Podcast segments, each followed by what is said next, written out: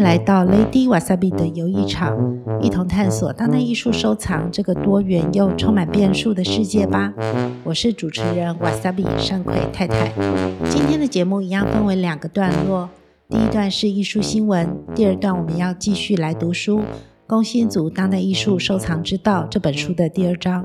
今天我们要跟着作者宫津先生去购买作品，作者分享了很多攻略，完全不藏私。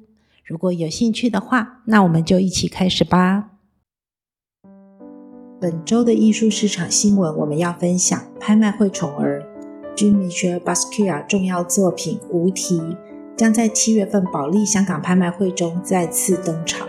上个礼拜，Lady Wasabi 有到了台北微风南山参观二零二二年保利香港十周年拍卖会台北预展，看到了本次当代艺术拍卖场次中的第一主角。Jean-Michel Basquiat 的这一件作品《无题》，这一件作品将在七月十二日保利香港拍卖会上竞价，图录上的标示是估价待询。这一件作品的上一次拍卖记录是在两千年的六月二十七号，伦敦嘉盛的拍卖会上。当时的成交价含佣金大概是二十七万六千美金，时隔二十二年，那时候是两千年嘛，今年是二零二二年，所以隔了二十二年，这一次的成交价会是多少个十倍呢？大家都可以关注看看哦。这一件作品名称为《无题》，一九八一年的创作，媒材包括了有亚克力颜料、喷漆、油画棒、纸本拼贴、画布。尺寸是一百二十二乘以一百四十二公分。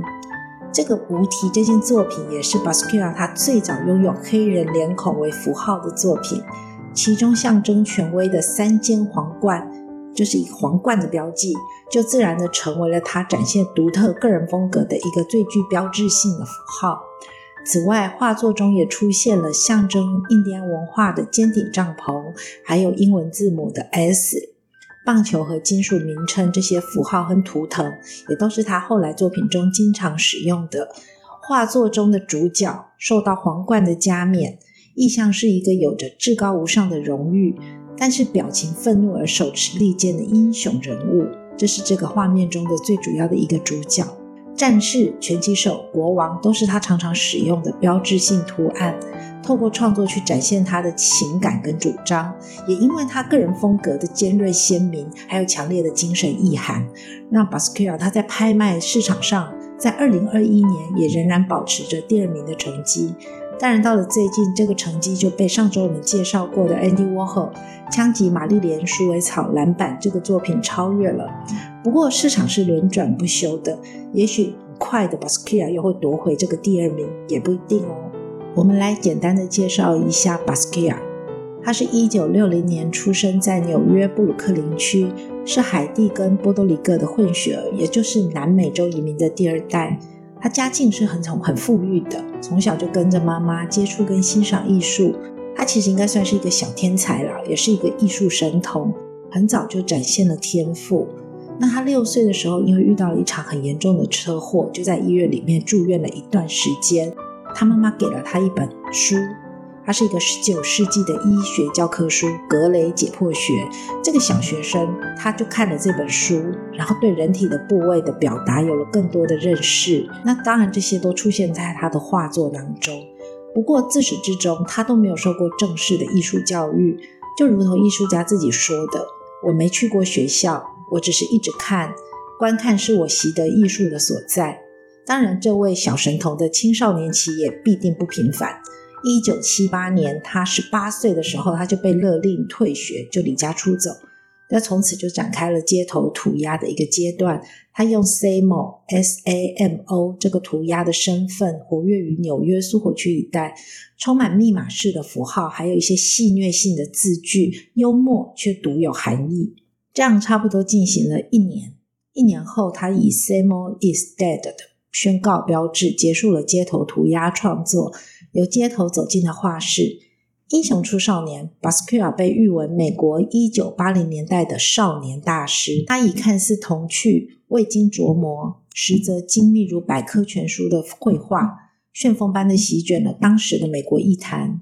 Basquiat 从从小时候年少的时候就非常仰慕 Andy Warhol，他们两个人从一九八三到一九八五年间合作创作过一些作品。可是呢，因为最后 Basquiat 他染上毒瘾，就影响到他的事业。原本还有 Andy Warhol 这个前辈兼好友会去制止他。可是 Andy Warhol 在一九八七年的时候逝世，那 Basquiat 他就在一九八八年因为服药过量而结束他的一生。更多艺术家介绍的连接页面，还有今天介绍这件拍卖作品无题相关的资料图文，Lady Wasabi 有整理在我的粉砖上，也欢迎大家前去查看哦。以上是本周要跟大家分享的艺术市场新闻，接下来就要进行我们的线上艺术读书会了。本周我们要继续来阅读由宫津大辅先生所撰述的《工薪族当代艺术收藏之道》这一本书的第二章“购买作品：画廊与艺术博览会”。这一章最主要的要聊的是艺术作品去哪里买？艺术作品该去哪里买呢？如果以日常生活为例，专卖店就等于是画廊，专卖店就等于是画廊。而商场则是类似多家画廊聚集在一起一个大楼的复合型艺廊，专卖店就等于是画廊，而商场就类似多家画廊聚集在一个大楼的复合型画廊。至于艺术博览会，就等于像是百货公司的特别企划贩售活动或者展销活动。此外，也可以去参加拍卖会或直接跟艺术家要买。这一章我们将要详细的来说明购买艺术品的方法。一、前往画廊。画廊的部分分为两种，一种是类似美术馆那样公开展览、以教育推广为目的的非营利空间；另一种是商业画廊。商业画廊又会因为经营的内容分为一级市场和二级市场的画廊。本章我们聚焦在第一级市场的商业画廊。购买艺术品的第一步，就是要知道我们喜欢的艺术家会在哪个画廊展出，或者由哪个画廊代理，查到相关资讯，然后前往。大多数的商业画廊参观都是免费的。但是要做到在商业画廊尽情的欣赏作品，对一般人来说恐怕需要一段时间适应。宫津先生回顾自己刚开始收藏作品时，去设在银座的大寓所画廊欣赏蒙德里安纽约时期创作的作品主题的展览。那个时候他在门口也是踌躇了很久，心里也是惴惴不安。我想这个心情几乎大部分第一次踏入画廊或者在画廊门口在犹豫要不要进去的朋友们，应该都有体会过那样子的一个心情哦，所以宫津先生就提到了预约这个做法。如果以餐厅用餐为例，你可以预先订位，也可以直接过去用餐。参观画廊也是一样的，所有的画廊都会欢迎你预约，让他们为你做一些相关的准备，并提供你所需要的资料，与现场为你做导览。为让你更了解艺术家与他的作品，不需要担心只问不买会被白眼。只要你愿意到画廊参观，对画廊来说几乎都会被视为是潜在客户。在这里，宫津先生就分享了：你若想与画廊建立良好的关系，顺利的从大多数作品中挑选出你最喜爱的作品，你就必须要在事前预约，这是每位收藏家不可缺少的第一步。第二个步骤是选择作品。面对自己喜爱的作品，作者提醒，一定要耐下性子，一件一件的慢慢欣赏，不要急着下单。至于如何挑选作品，宫津先生的建议是要充分的相信自己，绝对不要欺骗自己。在欣赏跟挑选作品的过程中，画廊人员会给予许多的建议，包括了这个作品主题是这位艺术家最具有代表性的一个风格，这个作品的尺寸刚好挂在你家的墙上。虽然这件素描很棒，但是其他媒材的增值空间可能会更大，等等的建议。但最重要的是，你必须要忠于自己的喜好。在许多演讲会或采访时，宫津先生最常被问到关于收藏作品的标准是什么？他的回答是这样子的：售价当然是每次不可避免的考虑因素。除此之外，我完全根据自己的直观感觉。就是看到作品后的第一印象是不是很好，自己是不是很喜欢。我选择收藏作品只依据这两项因素，不断的收藏，但不曾卖出过作品。当然也会有多人劝他，好的收藏也是需要新陈代谢，可以卖出一些，腾出一些资金来，但他始终不为所动。因为每一件都是他的最爱。第三个步骤是商谈价格。这一段开始之前，先来分享一个小知识：如果今天我们到了画廊参观，看到作品已经被贴上了红点贴纸，那就表示那件作品已经售出了。如果贴纸是一半半圆的状况，则表示那件作品有被保留，可能某一位收藏家正在考虑中。如果都没有贴贴纸，就表示还可以被收藏。那过去的传统一般都是使用红色的贴纸，不过现在随着各方面的多元化，我们有时候会看到有银色的、有蓝色的各种颜色的贴纸都会出现。只是大家记得一个圆点跟一个半圆这样的一个原则就可以了。以上是一个小分享。第三阶段商谈价格这一段落，我们归纳出两个重点。第一个是，纵然你很喜欢某一件作品，但是标价远远的超出预算时，你该怎么办呢？毕竟喜欢的作品是可遇不可求的，错过了可能会遗憾终生。那么可以考虑一个方法，就是跟画廊商量分期付款。虽然不是每一次都能顺利成功，那当然我们也不能够每一件作品都要求画廊说我们要分期付款。但是根据宫津先生曾经在两次日本的艺术博览会的一个机会，对参展画廊做过一个问卷调查，结果发现大多数的画廊都愿意用个案处理的方式。接受分期付款这个请求，这对资金有限的收藏家来说是一个让人振奋的消息，同时也是画廊主对于收藏家支持与鼓励的一个做法。第二个问题是，作品价格是否有溢价空间？我们去百货公司或商场，大多数都是按照标价来付款，但是如果要购买汽车或者其他高单价的商品的时候，经常也会进行议价的动作。当代艺术的作品价值不菲，所以自然也会有一些人想要一些折扣空间。在这里，宫津先生给的建议是：如果真的希望画廊能给些折扣，请拿出勇气来跟画廊反复协商，而且一定要表现出对心仪作品的青睐与决心。那么，就算不会溢价成功，画廊也不会因此生气。千万不要以姑且一试的心态。毕竟，多数艺术品都是世界上绝无仅有的，我们必须拿出对艺术家与画廊的敬意与诚心来应对。第一个阶段谈的是前往画廊。第二个阶段要谈的是前往艺术博览会。所谓艺术博览会，顾名思义，就是在数日之间，把来自各地的画廊，包含国内与国际，集结在一个会场，在临时搭建的展览空间，展览与销售他们持有或代理的艺术家作品。每年国际上都有几场最重要的艺术拍卖会，包括了马德里 Arco 国际艺术博览会，三月的纽约军械库艺术博览会，还有。六月国际知名度最高的纽约巴塞尔艺术博览会，一年有许多场国际性的艺术博览会，大家可以上我的粉专查询，我已经整理好的列表作为参考。越是国际性与代表性的艺术博览会，越是国际性与代表性的艺术博览会，对于参展画廊的审核也更加的严格。这也意味着得到展出资格的画廊具备了一定的水平。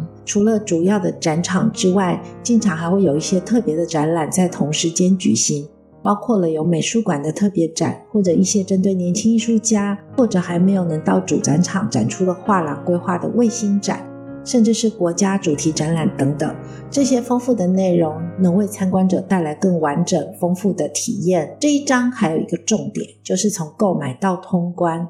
在艺术博览会上，如果没有能力直接付款，同时把作品带回去。这是最方便的方法了。画廊也会很乐意为你要带走的作品做妥善的安全保护。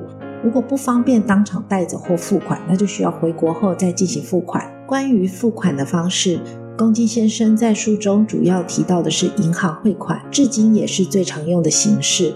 国际汇款一定会有手续费，这是一定的。不过现在电子支付更多元了。至于运送，画廊通常会协助找到运输厂商进行报价，可能会额外需要包装费用。大型的作品可能还会需要额外的木箱。再来就是进口报关，可能会有额外的进口税、仓储保管费。当然也不要忘记购买保险。宫津先生这边提到的是，必须要妥善保管所有的进口报单与进口凭证，以防万一。第二段提到的是艺术博览会的参观。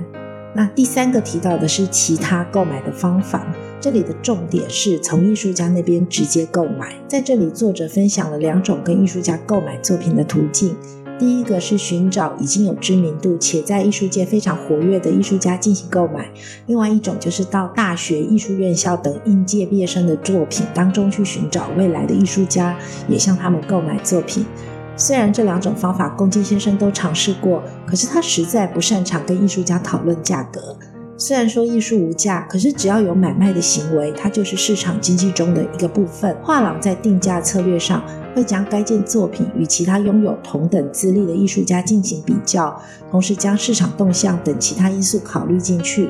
当然，画廊一定希望价格越高越好，这样也不至于低估艺术家的才华。但是也必须要权衡出市场能接受的价格才有意义。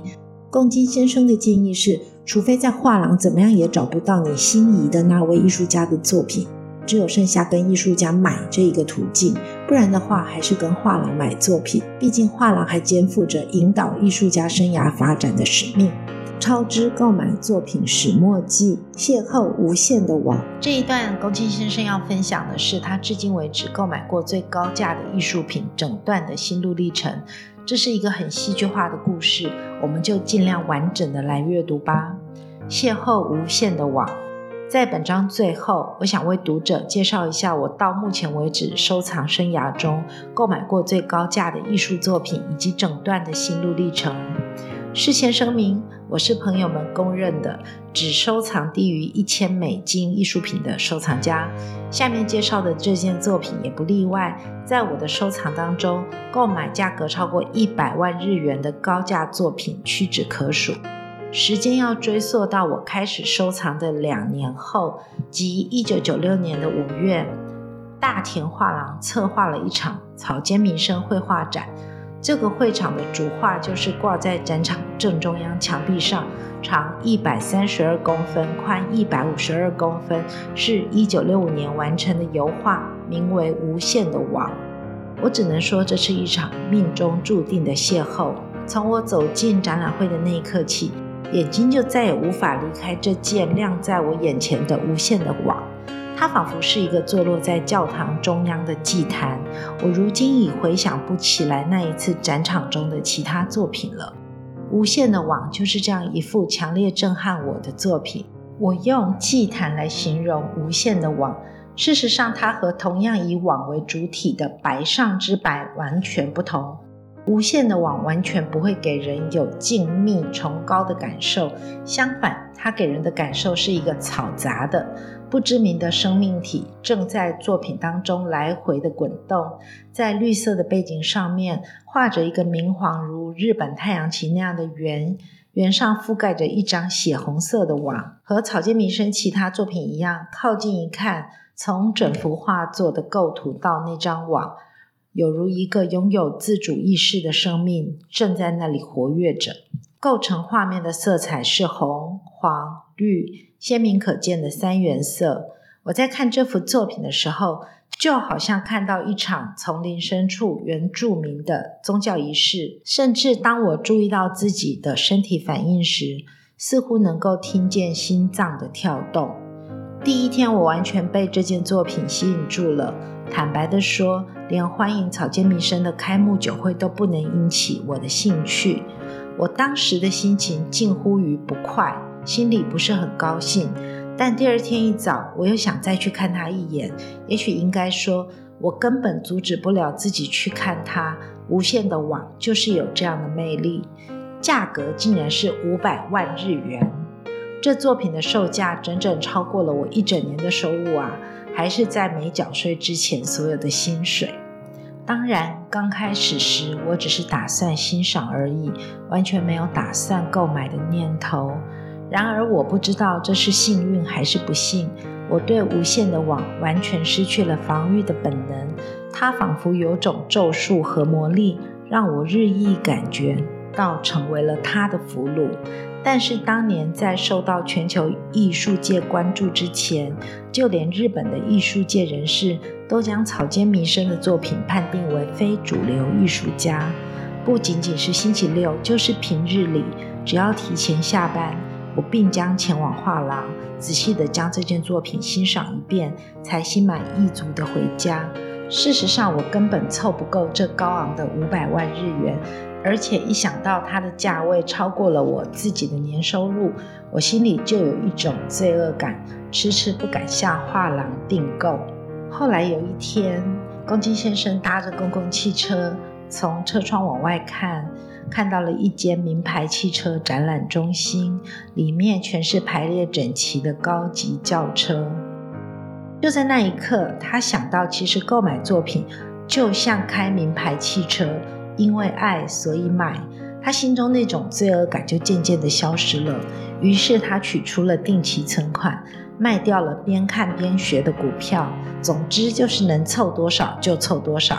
然后亲自去找了大田画廊的主人大田秀则，请他可以允许用分期付款的方式来买，将这些好不容易凑起来的钱作为首付款。交涉的过程非常的顺利，他也终于顺利的把那幅期待已久的无限的网收入了囊中。可是好景不长，又生变故。公鸡先生当时的收入除了固定的薪水外，没有其他额外的收入。再加上当时日本的经济危机，就算每天加班，加班费也有一定的金额上限。好不容易分期支付了大半年，这下真的要山穷水尽了。他只好横下心，低头的向妻子还有母亲、祖母开口借钱。可是他们非但的没有借钱，还生气地斥责他是在败家、乱花钱、做蠢事。结果这一开口，反倒弄得情势更加不利了。当时真是走投无路了，整日里闷闷不乐。直到有一天，他翻看着杂志，考虑要如何的支付余款的当下，就不知不觉地睡着了。后来没有过多久，家里的电话响了，原来是他的太太从他母亲家打来的电话。奶奶和妈妈有事找你，你赶紧过来一趟。到了母亲那里，大家立即召开家庭会议，为公鸡先生紧急筹款，还让他详细地说明了还款计划，在借据上签名。后来公鸡先生才知道。因为那一本杂志，杂志翻开的那一页刚好是一个贷款的广告。妻子看到后，以为他会为了一件艺术品要去办理消费贷款，所以赶快去找母亲跟祖母商量。总之，就在我穷途末路之时，一件完全意外的插曲，帮我迅速解决了支付无限的网的余款。那时我心想，如果有掌管人类命运的什么，暂时就叫他神吧。我相信一定存在一位艺术女神，是她在帮助我。她想必是因为我对艺术品的执着的爱所感动，答谢我为了艺术品筹措资金所做的努力。天助自助者，只要你不放弃，神明必然会帮助你。最后一个单元是圆满的结局。这个借款的故事最后还没有完。有一天，公鸡先生得知有一场草间弥生大规模的巡回展要举行，两位策展人也到了日本来做准备。正好会出席一场晚宴，所以公鸡先生就拿着无限的网的照片跟相关资料，亲自的交给他们。这两位策展人立即决定将无限的网收入《永远的爱》草间弥生一九五八到一九六八展览的参展作品名单中，而公鸡先生因此获得了一个以作品提供者的身份出席开幕酒会的荣耀。到了第二年。一九九九年四月，这场巡回展移到了东京都现代美术馆举办。日本独立策划一场以满开草间弥生在日本为主体的展览，再次接到主办单位的参展邀请。展出当天，宫津先生带着他的债权人，就是他的母亲、妻子还有祖母，一同前往会场。他们三人是第一次参加当代艺术的展览会。看到了宫津先生的收藏无限的网陈列在美术馆展览，终于明白了他在当代艺术收藏中付出了多少的心血，也了解到当代艺术的价值，同时明白了将自己收藏的作品出借是一件造福社会的事情。在回家的路上，他们相谈甚欢，将之前的不愉快抛在了脑后。艺术品是所有人的资产。它不属于个人的东西。想看艺术品的话，最好去美术馆。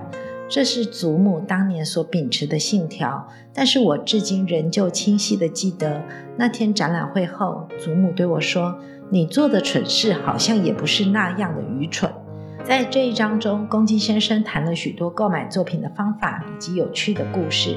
下一章将会持续的介绍作品的形态、维护与保存的方法。以上是《工薪族当代艺术收藏》这本书第二章的分享。听到这边，不知道您的感想是什么？Lady Wasabi 自己在当代艺术产业工作将近二十年的历程，听过好多收藏家的故事，也接触过几位以分期付款来购买画作的客人。坦白说，当时以画廊经理角色接洽订购的我是非常感动的。要花好几个月的时间才能付清款项，迎接自己喜爱的作品回家。我相信一定会把它挂起来，好好的欣赏。就我的观点来看，艺术品被挂在墙上被看到，艺术家的努力才更有价值，作品也才更有生命。好了，这是 Lady Wasabi 第二集的内容，分享到这里，非常感谢各位的耐心聆听。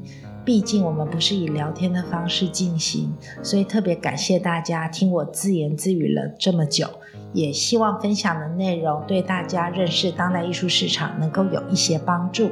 内容所提到的图文相关资料都已经放在粉砖跟 IG 了，如果有兴趣的话，我们下周二再见喽。